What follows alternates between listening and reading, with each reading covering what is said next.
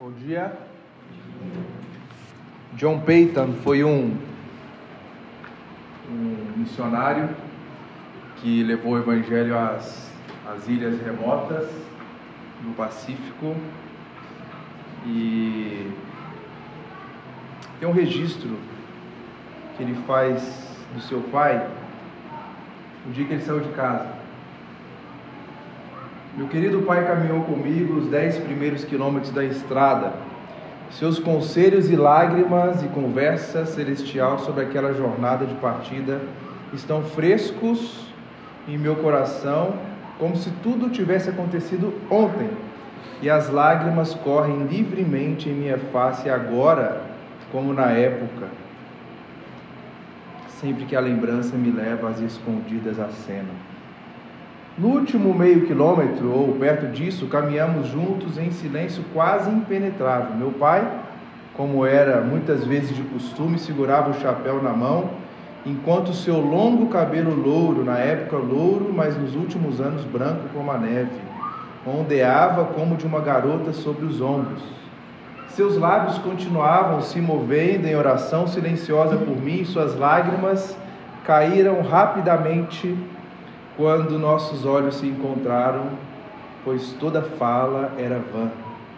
Hesitávamos chegar ao lugar designado para a partida, e ele agarrou firmemente a minha mão e, em silêncio por um minuto,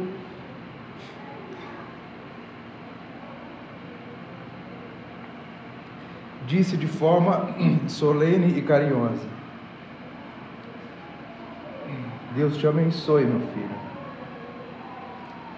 que o Deus do seu Pai o faça ter sucesso e proteja de todo mal. Incapaz de dizer alguma coisa, seus lábios continuavam se movendo em oração silenciosa. Abraçamos-nos em lágrimas e partimos.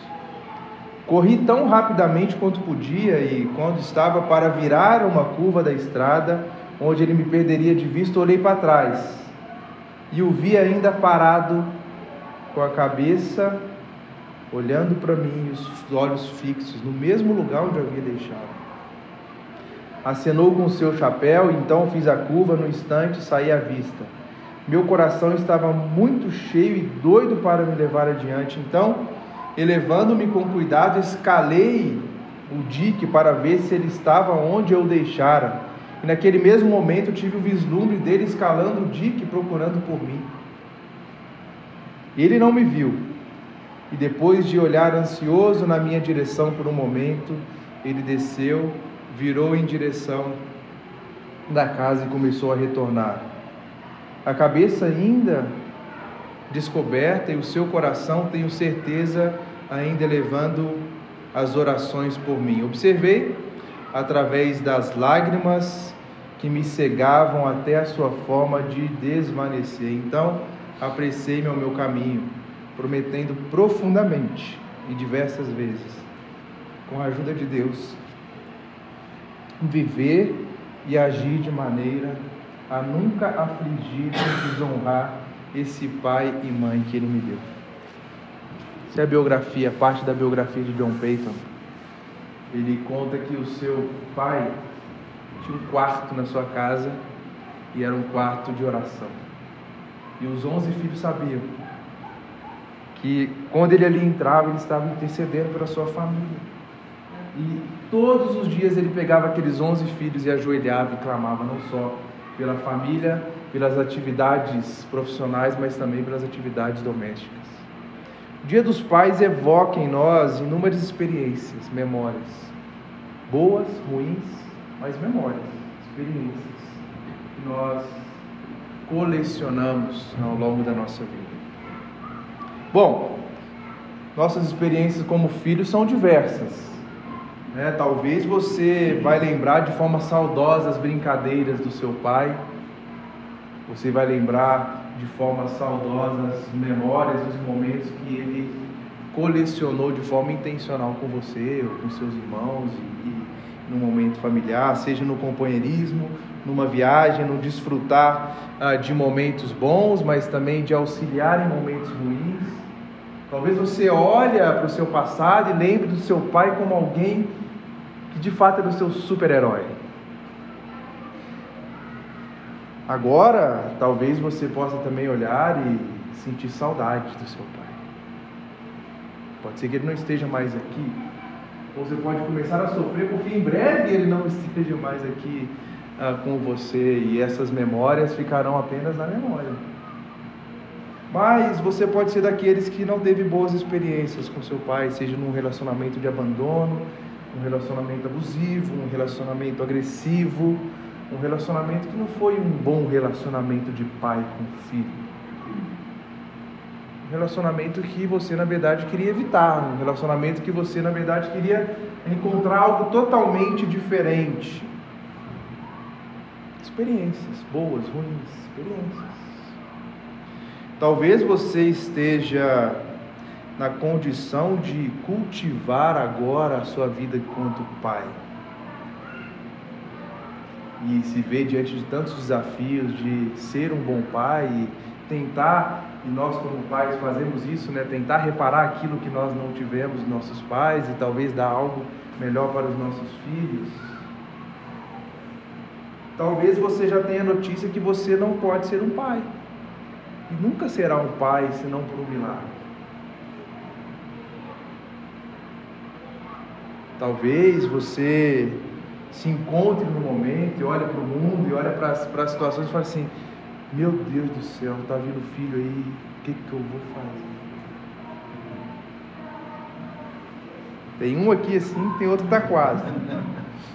Um mundo marcado pela grande omissão e a grande falta da figura masculina, a famílias e, e, e a sociedade como um todo, ela sofre os prejuízos disso.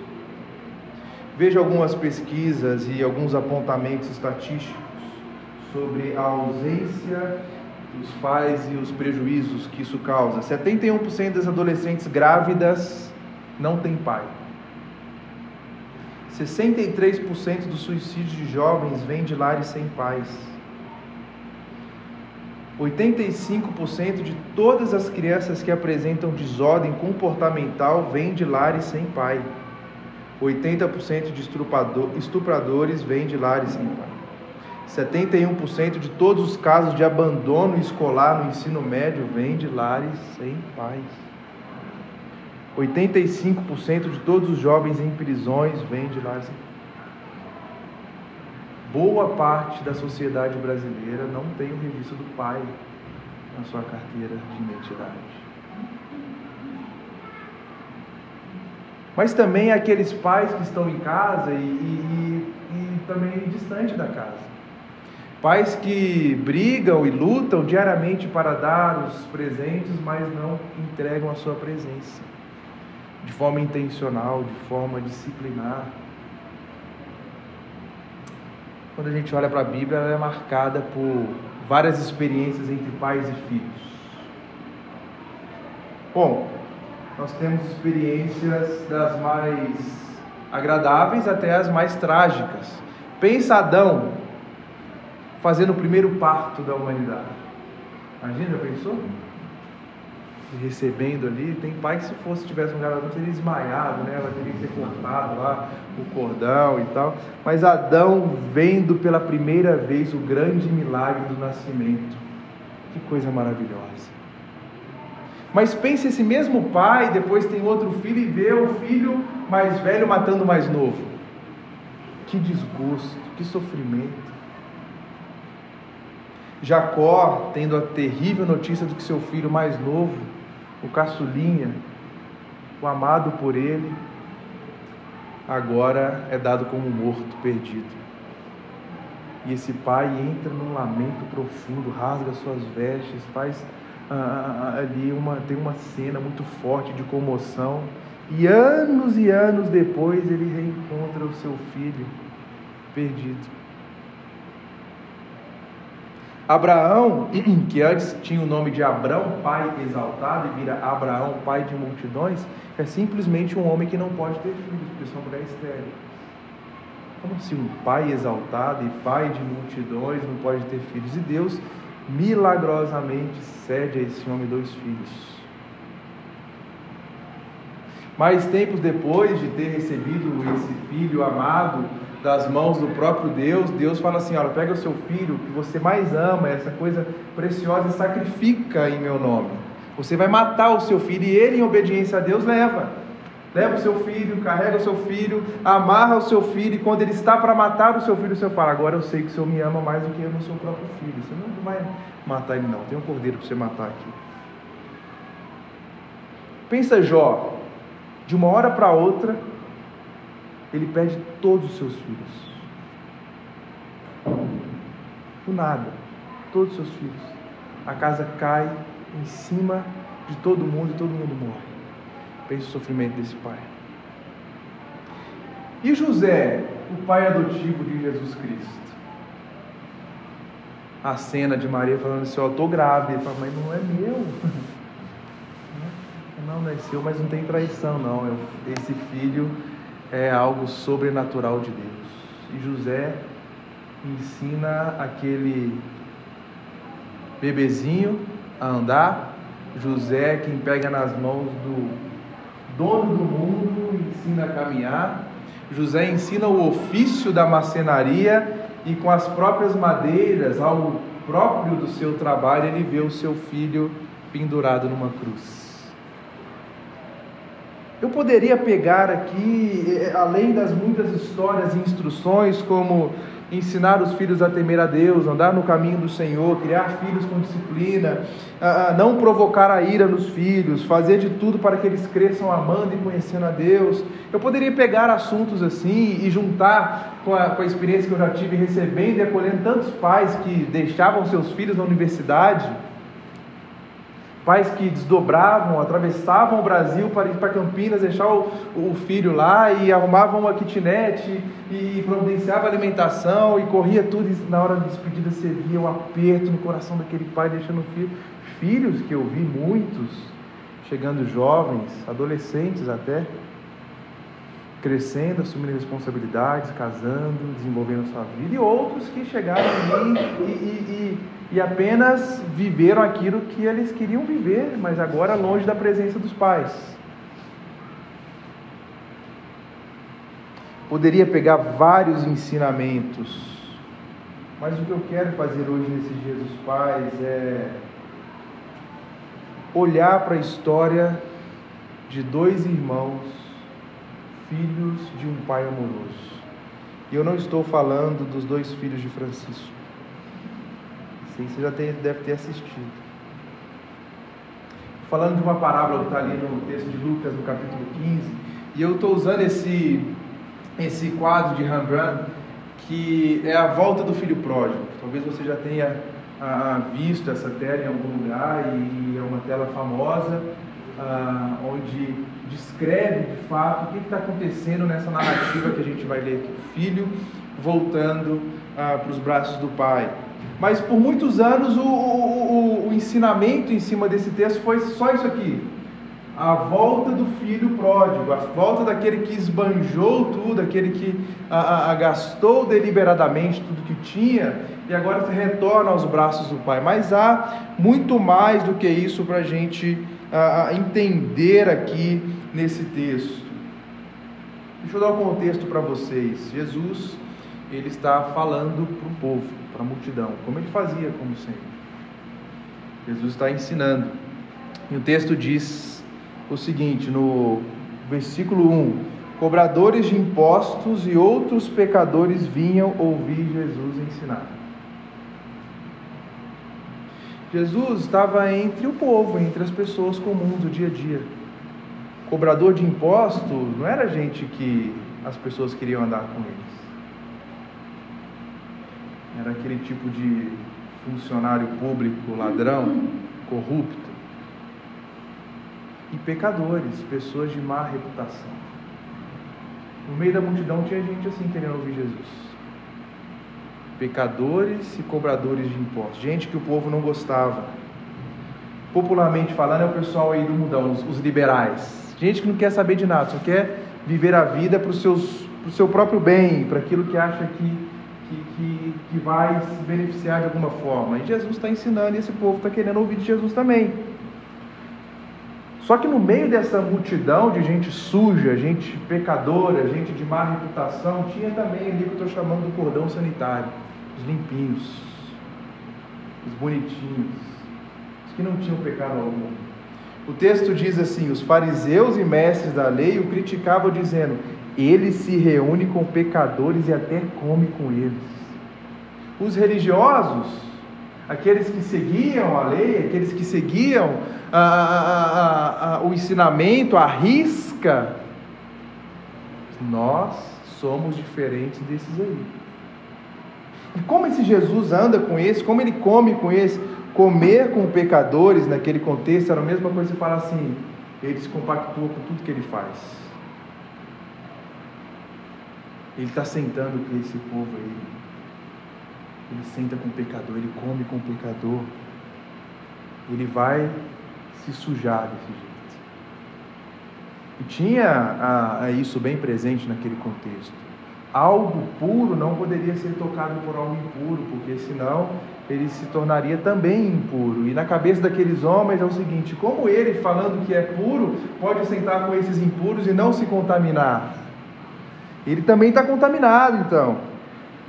E é importante a gente entender esse contexto antes de chegar na história propriamente dito, porque esses são os ouvintes de Jesus. Esses dois públicos estão ouvindo Jesus, aqueles que acham que são bons demais e aqueles que já sabem que são pecadores demais. Lucas 15 não é um registro só da história do filho pródigo, é a história de dois filhos perdidos, um longe um dentro de casa. Inclusive, a ideia e a palavra pródigo aqui significa esbanjador empoderado, não quer dizer rebelde ou desviado. Não é alguém que esbanja, sem pensar. E ao longo dessa história nós descobriremos que não é só o filho mais novo que está esbanjando alguma coisa. Todo mundo esbanjando algum tipo de situação aqui que a gente vai ver. Então, resumidamente, essa é história desses dois filhos. Um perto, um longe, que são orientados pelo mesmo princípio. E a gente pode dividir essa narrativa em dois grandes blocos, ou dois grandes atos, como de uma peça. O primeiro ato é o do filho mais novo, e diz assim lá nos versículos 11 e 12: Jesus continuou um homem tinha dois filhos, o mais jovem disse ao pai: Quero a minha parte da herança, e o pai dividiu os seus bens entre os filhos. Gente, isso é novo para o público que está ouvindo Jesus. No contexto do primeiro século, não existia pedir herança em vida. Herança era para quem morria. Morreu, você vai receber a sua herança. E esse filho mais novo, ele não tinha ainda o direito de fazer isso com o pai. Porque naquele contexto do Oriente Antigo, o filho mais velho tinha direito a dois terços da herança. E o filho mais novo, um terço da herança. Porque o filho mais novo chega e fala assim: pai, eu quero a minha parte. Primeiro, uma divisão de bens que era feita só após a morte, solicitada em vida, era como se o filho estivesse falando para o pai: Eu não ligo para quem você é. Para mim você já morreu, no meu coração você não existe. Eu quero o seu dinheiro. Eu quero o que você pode me dar, não a sua presença. Entregue. É interessante que a palavra que é usada aqui, e está muito longe do nosso contexto do, do, do, do Ocidente moderno, que a palavra usada para bens é a palavra bios porque estava muito ligado a, aos bens, à terra, aquilo que a pessoa era. Sabe quando você a, a, muda para um lugar distante, ou quando você tem uma memória afetiva de casa da avó? Aí você vai para a casa da avó a vida toda. Se sua avó se muda para um apartamento, você fica lembrando, nossa, aqui não é tão bom quanto a casa da avó, né? Nossa, mas tinha uma mangueira lá e tinha isso, era tão gostoso a gente brincar. Sabe quando você faz aquelas festas de final de ano hoje, que é totalmente diferente quando você era pequeno? Assim, Nossa, mas era tão bom. É isso que está que, que tá aqui falando assim. Não dá para tirar essa parte da nossa história e vender assim tão facilmente. E o filho está falando: me dá essa parte que é em bens, mas também que é em vida e que faz parte da sua vida. Eu quero essa parte da sua história. Mas essa figura do patriarca, do pai da família, era uma figura imponente, importante naquele contexto.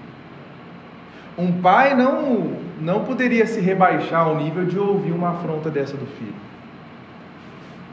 O patriarca, líder da casa, ele poderia virar para aquele jovem e falar assim: moleque, vai embora.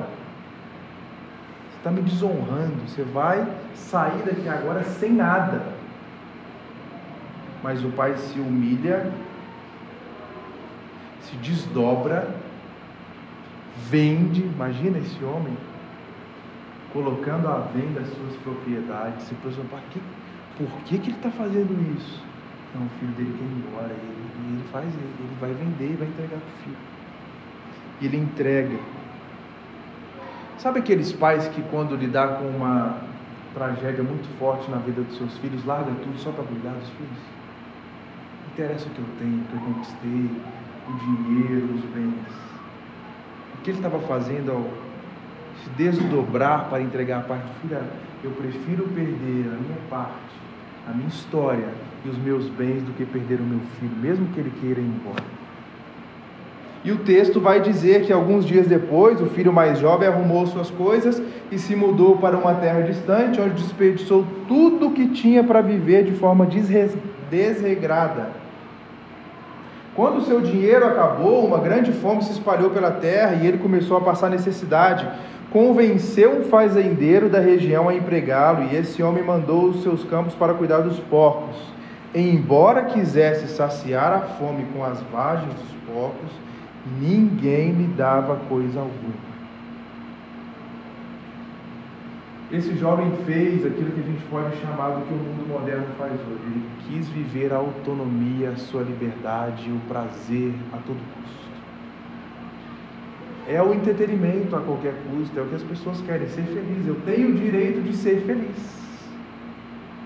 É o meu direito aproveitar a minha vida, é o meu direito ir embora e fazer o que eu quiser. E ele faz isso, ele pega as coisas, pega a sua parte, vai embora, vive de forma desregrada, mas uma hora a conta chega, acabou. Tem um, um, um influencer ah, da nossa época de eu já era adolescente, mas alguns na infância, que é o Yudi. Você já ouviu falar desse Yudi? Né, do SBT, que virava do Playstation, né? É, o Playstation, Play, vendia um Play, girava a roleta do Playstation lá. E ele conta que ele viveu de forma desregrada e um momento da vida dele foi passar o cartão, ele estava chegado muito dinheiro e não passar a conta. E ele pegou outro cartão no restaurante e deu, na balada e deu. E não passava também, ele pegou outro e deu, e não passava, ele ligou para a irmã dele, e o que, que aconteceu? Falou, acabou, filho. Acabou. Como assim acabou?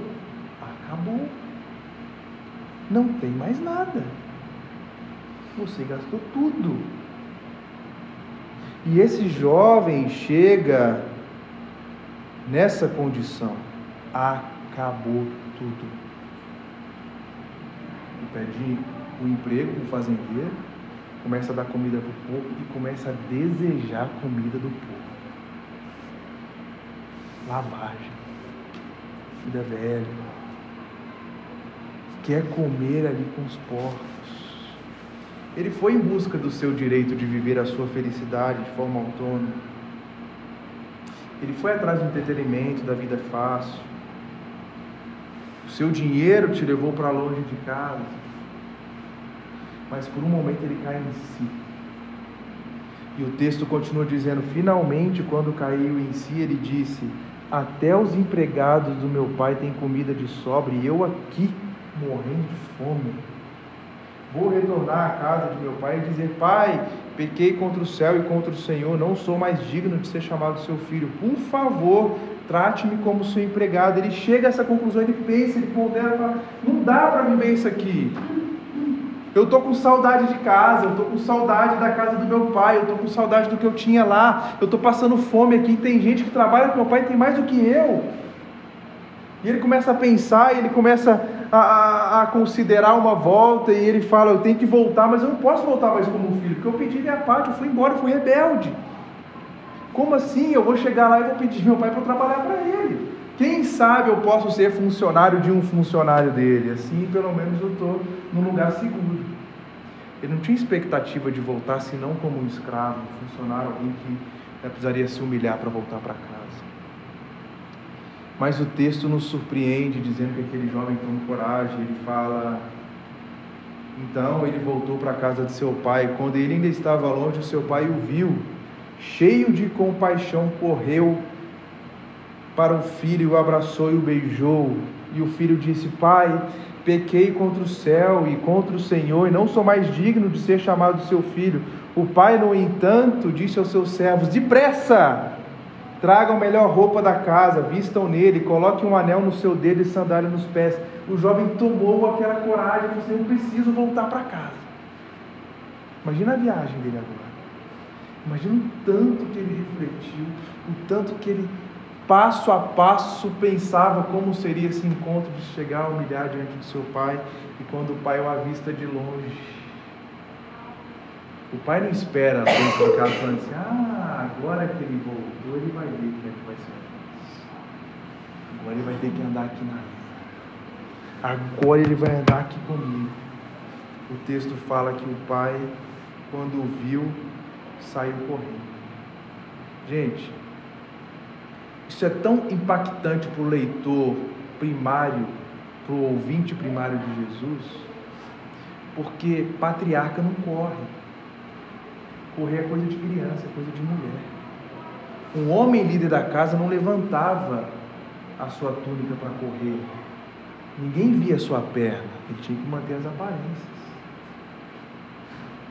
Aqui está falando que o chefe da casa ele se humilha a ponto de levantar a sua túnica, mostrar suas pernas e sair correndo em direção ao seu filho. E o filho, cheio de discurso, todo ensaiado, que veio pensando, é como se fala, filho, falar nada não. Peguem a melhor roupa. Melhor roupa de uma casa de patriarca era a roupa do próprio patriarca. Não era a roupa que ele tinha deixado quando ele foi embora, ou de um funcionário dele, ou do seu próprio irmão. É dele. Pegue a minha roupa e vista no meu filho.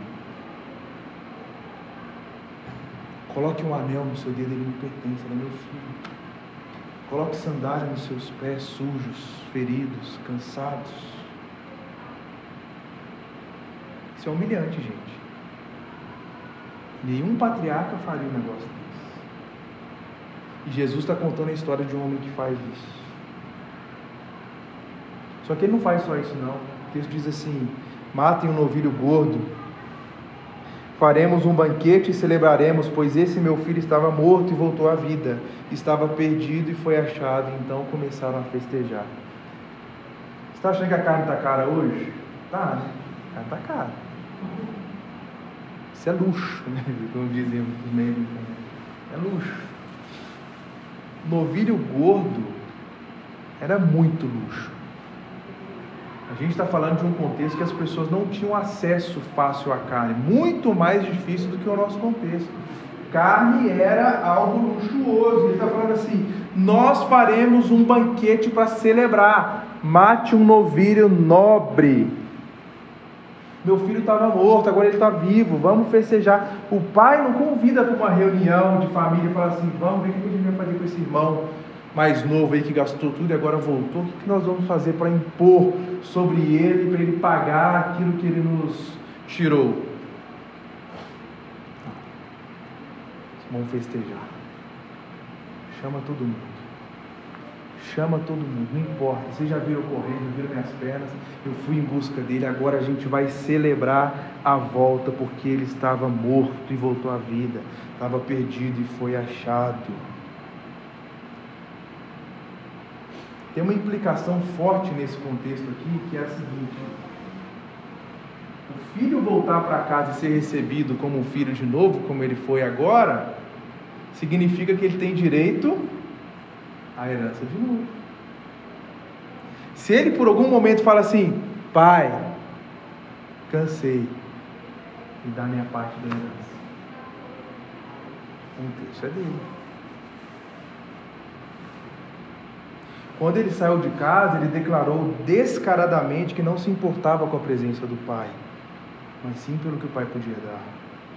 E foi necessário ele se encontrar em extrema miséria para lembrar o amor esbanjador do pai, o amor pródigo do pai. É a parábola do filho pródigo, mas é a palavra do Deus pródigo também. Deus que esbanja o amor pelo seu filho. E o primeiro ato termina assim: o filho voltando para casa, sendo recebido pelo seu pai de braços abertos. Mas tem o segundo filho. E tem o segundo ato, que é o ato do filho mais velho. E nos versículos 25 a 27 diz: Enquanto isso, o filho mais velho trabalhava no campo.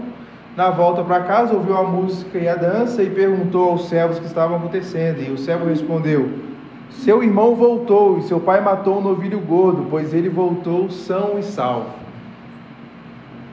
Como você reagiria sendo esse filho mais velho?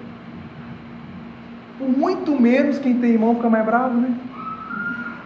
Como assim você deu isso para o meu irmão, e deu para mim? Eu te obedeço demais, eu faço tudo por você, eu sou o melhor filho. Filhos mais velhos normalmente carregam essa responsabilidade, né? De cuidar, de, de, de, de agradar sempre os pais, de estar perto e tal, aquela coisa toda.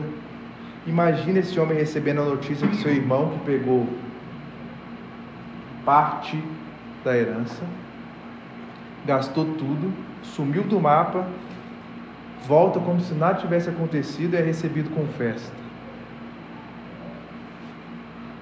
Olha o que o texto nos diz aqui: o irmão mais velho se irou e não quis entrar. O pai saiu e insistiu com o filho, mas ele respondeu: Todos esses anos tenho trabalhado como um escravo para o Senhor e nunca me recusei a obedecer às suas ordens. O Senhor nunca me deu nem mesmo um cabritinho, né? Um cabrito magro ali para eu matar e festejar com meus amigos. Mas quando esse seu filho aí volta, depois de desperdiçar todo o seu dinheiro com prostitutas, o Senhor comemora matando um novilho, agora é hora da desordem, da desonra do filho mais velho. Se o filho mais novo que saiu e não queria saber da presença do pai, foi embora e abandonou o pai, o desonrou pedindo a sua parte, no Oriente antigo, nenhum filho falava assim com o pai. Nenhum filho poderia falar o que o pai deveria fazer. Você tinha que ter feito isso. Você não podia ter feito essa festa aí, não. Você não podia ter feito nada disso, não. Olha para mim aqui, ó. Estou aqui no seu lado sempre. Você não está me vendo? Eu te obedeço, eu trabalho para você, eu dou o meu melhor aqui, você não dá nem um cabritinho para festejar, agora esse aí vem. O pai poderia virar para aquele jovem e falar assim: é desonra, vai embora, nunca mais volte aqui. Você não pode falar assim comigo. Ele mesmo na sua petulância falando, você deveria me recompensar ou pagar pela minha obediência, eu sou mais digno do que esse que gastou tudo. É isso que ele está falando. Eu mereço mais do que esse. Da mesma forma, o patriarca podia mandar esse cara embora. E é isso que Jesus está falando para os dois públicos, porque tem alguém ali ouvindo Jesus contar a história, e esse alguém é um pecador esbanjador que já foi embora e que já é mal visto e que não tem, ah, não goza de boa reputação na sociedade, mas tem um outro público ouvindo que é como esse jovem aqui, falando assim: Deus vai me recompensar porque eu obedeço tudo que ele faz. Deus vai me salvar porque eu obedeço às leis. Eu não sou como esses pecadores aí. Eu não vou sentar com esses pecadores aí.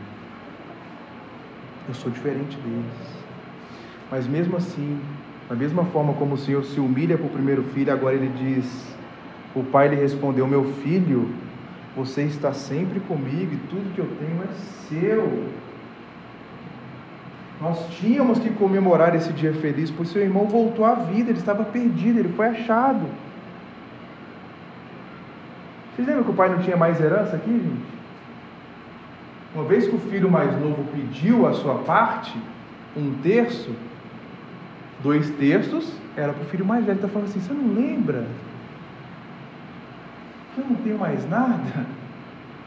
Você está na casa e isso aqui é seu. O cordeiro está à sua disposição, o cabrito está à sua disposição, a casa está à sua disposição, os servos à sua disposição, mas o seu irmão voltou, eu tinha perdido o seu irmão e você está sempre comigo. Se por um lado, quando o mais novo saiu de casa e declarou descaradamente que não importava com seu pai, o filho mais velho, dentro de casa, cultivou o mesmo sentimento, ele nunca se importou com seu pai. E isso mostra para nós que a gente pode viver de forma extremamente obediente sem se importar com o nosso pai. É o que o mundo moderno vive. Essa, essa, fala, essa parábola ela mostra as divergências do mundo moderno. Os conservadores acusam os liberais porque eles não ligam para nada, não quer saber de nada. Os liberais acusam os conservadores porque eles são muito moralistas. Mas os dois só querem saber de si. É isso que a gente está vendo aqui. Jesus está mostrando que é mais difícil para o que se acha certinho, obediente, entrar no banquete, do que para aquele que se arrepende. Porque a parábola não fala o que acontece com o filho mais velho. O filho mais novo a gente vê, ele, ele se arrepende, ele vai, ele desfruta. O filho mais velho que vive só a, a, de obediência das suas práticas, a gente não sabe o que aconteceu. A parábola acaba com ele para fora da, da sua da sua da festa do seu irmão. Isso para o público de Jesus é chocante. Imagina aqueles outros, como assim? O que, que, tá, que, que quer dizer com isso? Eu não vou entrar? Eu não sou salvo, mas eu obedeço tanto. O Timothy Keller diz assim: o remorso do legalista diz, eu quebrei as regras de Deus, enquanto o arrependimento real diz, eu quebrei o coração de Deus.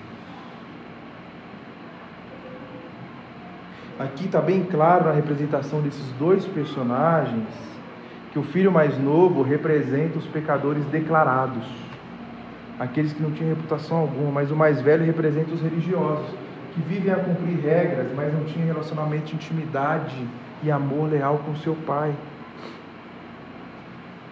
Um filho se perdeu na imoralidade e o outro se perdeu no excesso de imoralidade. É difícil ouvir isso, porque nós somos mais parecidos com os filhos mais velhos do que com os filhos mais novos. O filho mais novo se perdeu na imoralidade, ele se entregou. O filho mais velho se perdeu no excesso de imoralidade. Você tem que me aceitar porque eu sou bom. Você tem que me aceitar porque eu faço o que é certo. Você tem que me aceitar porque eu cumpro as regras. E Jesus está mostrando por meio dessa palavra que os dois estavam longe de casa, mesmo que um morasse na mesma casa do Pai. Os dois estavam longe do seu Pai. E qual que é a conclusão disso? Conclusão é que essa história nos mostra o resumo da nossa jornada. Uma jornada que cansa os nossos pés, que deixa exausto o coração, mesmo quando nós nos encontramos longe do Pai, vivendo conforme as nossas vontades ou cumprindo regras para exigir as nossas vontades. O que está acontecendo aqui é isso. Quem está longe quer viver as suas vontades. Quem está perto quer viver as suas próprias vontades. Nenhum dos dois está se importando com o Pai aqui. Nenhum dos dois ama o Pai verdadeiramente. A gente começou da última parábola que Jesus conta no, no capítulo 15. Nas duas primeiras ele fala primeiro de um pastor que perde uma ovelha, e ele tinha 100 ovelhas, ele larga as 99 ovelhas e vai atrás para buscar essa única. E ele está obstinado. Ele vai enfrentar o que for, porque ele vai pegar a sua ovelha perdida. E quando ele volta com aquela ovelha nos seus ombros, ele celebra, ele fala: Venham e comemorem comigo, porque eu achei uma ovelha perdida. E Jesus fala assim: É assim com os pecadores arrependidos. É mais importante um arrependido do que 99 que se acha justo. Mas tem uma segunda parábola que ele continua antes de falar da, da parábola dos dois filhos, que é de uma mulher que perdeu uma moeda e essa mulher ela revira a casa inteira, ela acende uma lâmpada e vai procurando em cada canto da casa e quando ela acha a sua única moedinha, ela celebra. Eu tinha perdido essa moeda e agora eu achei e eu vou celebrar. Diferentemente dessas duas parábolas, nós não vemos os personagens saindo em busca daquele que se perdeu. Você percebeu isso? Um filho foi embora e o pai ficou em casa. Um filho foi embora e o irmão ficou em casa. O irmão mais velho, se ele amasse de fato aquele pai sofrendo com a perda do seu filho, ele fala: Pai, eu vou pegar a minha parte e eu vou atrás do meu irmão. Eu vou pegar minha parte porque eu não aguento te ver sofrendo assim, pai. Eu tenho que buscar esse meu irmão e não importa se eu vou gastar tudo.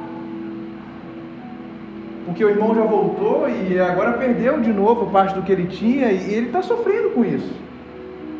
E ele, ele poderia falar: Pai, eu, eu não quero te ver sofrendo, eu vou buscar esse menino. Mas ele não faz isso, pelo contrário, ele fica irado porque seu irmão volta. Não teria como receber o filho mais novo sem o sacrifício do filho mais velho. Só que esse filho mais velho erra absurdamente, porque ele também está distante do pai. Então essa palavra está mostrando para mim e para você. Que tem um filho mais velho.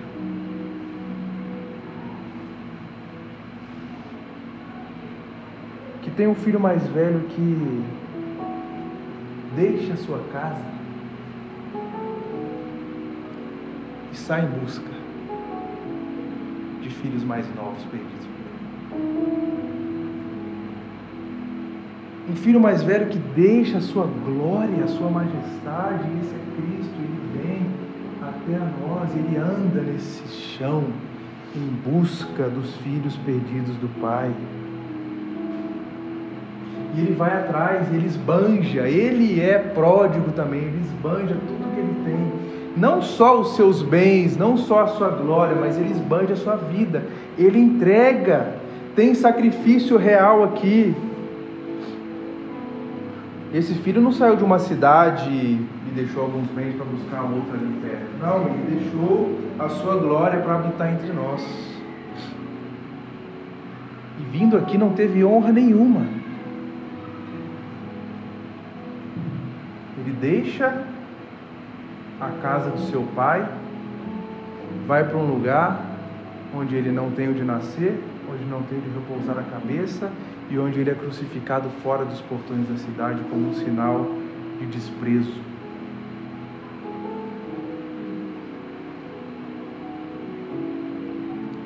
Esse filho não entregou parte da sua herança, não, ele entregou seu corpo inteiro. Ele derramou o seu sangue. E ele derramou seu sangue para dois tipos de filhos distantes. Os que saíram para a imoralidade e os que vivem no excesso da moralidade. Ele vira para os dois e fala assim: vem cá, dá a mão. Você não consegue nada, não, filho. Você pode obedecer regras e regras não vai te levar a lugar nenhum. Você, vivendo as suas regras, você é um filho altivo que não quer saber do pai. Então vem aqui, deixa eu te mostrar. Tem um pai amoroso que te aceita não pela sua obediência, ele te aceita porque ele te ama. E você que está aí com o pé cansado, você que está com o pé rachado e está sofrendo de morar tão distante e ter fugido para longe de Deus, volte também, eu estou indo aí te buscar. E se você não conseguir andar esse deserto pesado, eu te carrego no colo. Nós estaremos juntos com nosso Pai, festejando. E a pergunta que eu tenho para vocês essa manhã é: você se encontra como filho mais novo? Que virou as costas para o seu pai e quis viver do seu jeito e agora se encontra longe de casa com saudades do seu lar. Assim, meu Deus do céu, tem alguma coisa que, que não chega, não tem o senso de pertencimento aí. O irmão mais velho, Jesus, te encontra, te limpa, te lava, te restaura, coloca uma veste nova e te traz para perto do Pai para celebrar irmão mais velho vira para você e canta aquela música da sangue. Depois de tanto caminhar, de quase desistir, os mesmos pés cansados voltam para você. O Pai faz.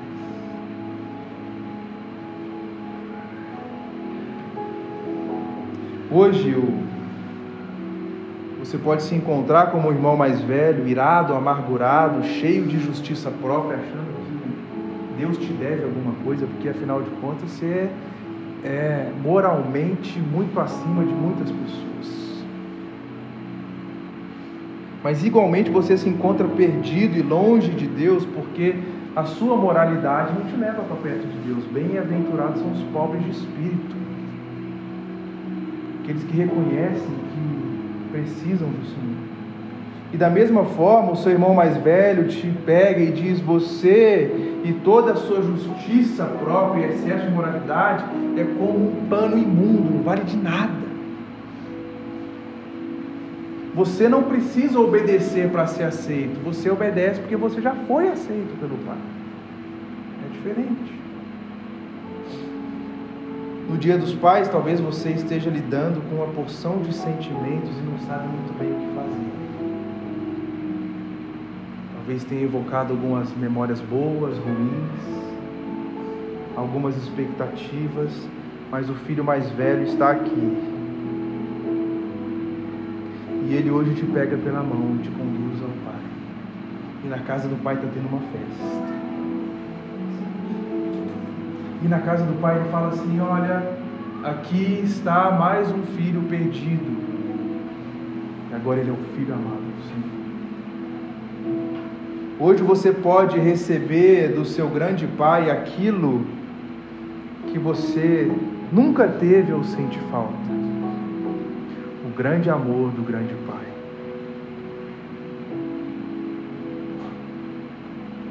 Nos dias dos pais, muitos pais aqui, acho que são poucos, não são? Nos dias dos pais, o grande pai te presenteia salvação do seu filho.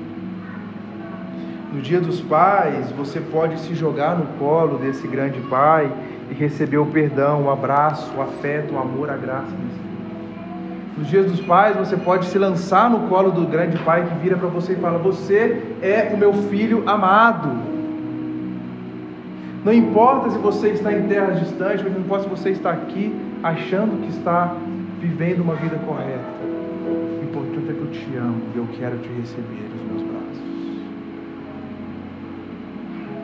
Essa não é a história do filho pródigo, essa é a história de um Deus pródigo um Deus que esbanja amor, um Deus que esbanja graça, um Deus que esbanja tudo que Ele tem, principalmente o seu único filho, para nos adotar como bons filhos e filhos amados.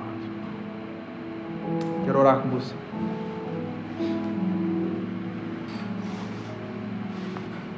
Você possa refletir em duas categorias, enquanto filho e enquanto pai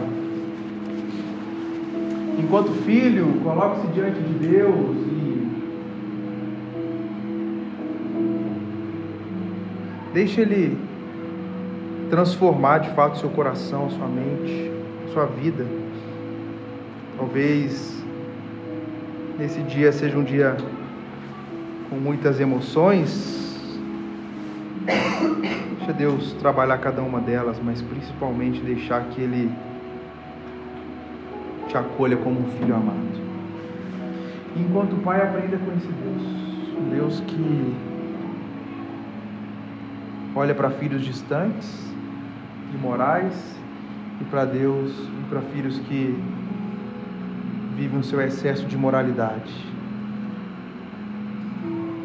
Que mesmo assim acolhe cada um deles no seu amor. Pai, obrigado pela tua palavra. Obrigado porque o Senhor é o Deus pródigo, que entregou tudo o que tinha para nos salvar, para nos adotar como filhos. Às vezes nós nos encontramos como filhos distantes de Ti, vivendo o nosso direito à felicidade, mas às vezes como aqueles que vive uma vida de aparência de obediência extrema sem se relacionar contigo. Nos livra, Deus, desses dois extremos e nos traz de volta aquilo que nós fomos criados para ter, que é um relacionamento contigo. Deus, que o Senhor seja presente no coração de cada um que sente a falta do Pai nessa manhã. Que o Senhor seja presente na vida de cada um que tem o desafio de viver enquanto um Pai que serve a Ti essa manhã. Que o Senhor se faça presente na vida de cada um como um Pai amoroso que o Senhor é, Pai. Em nome de Jesus, nós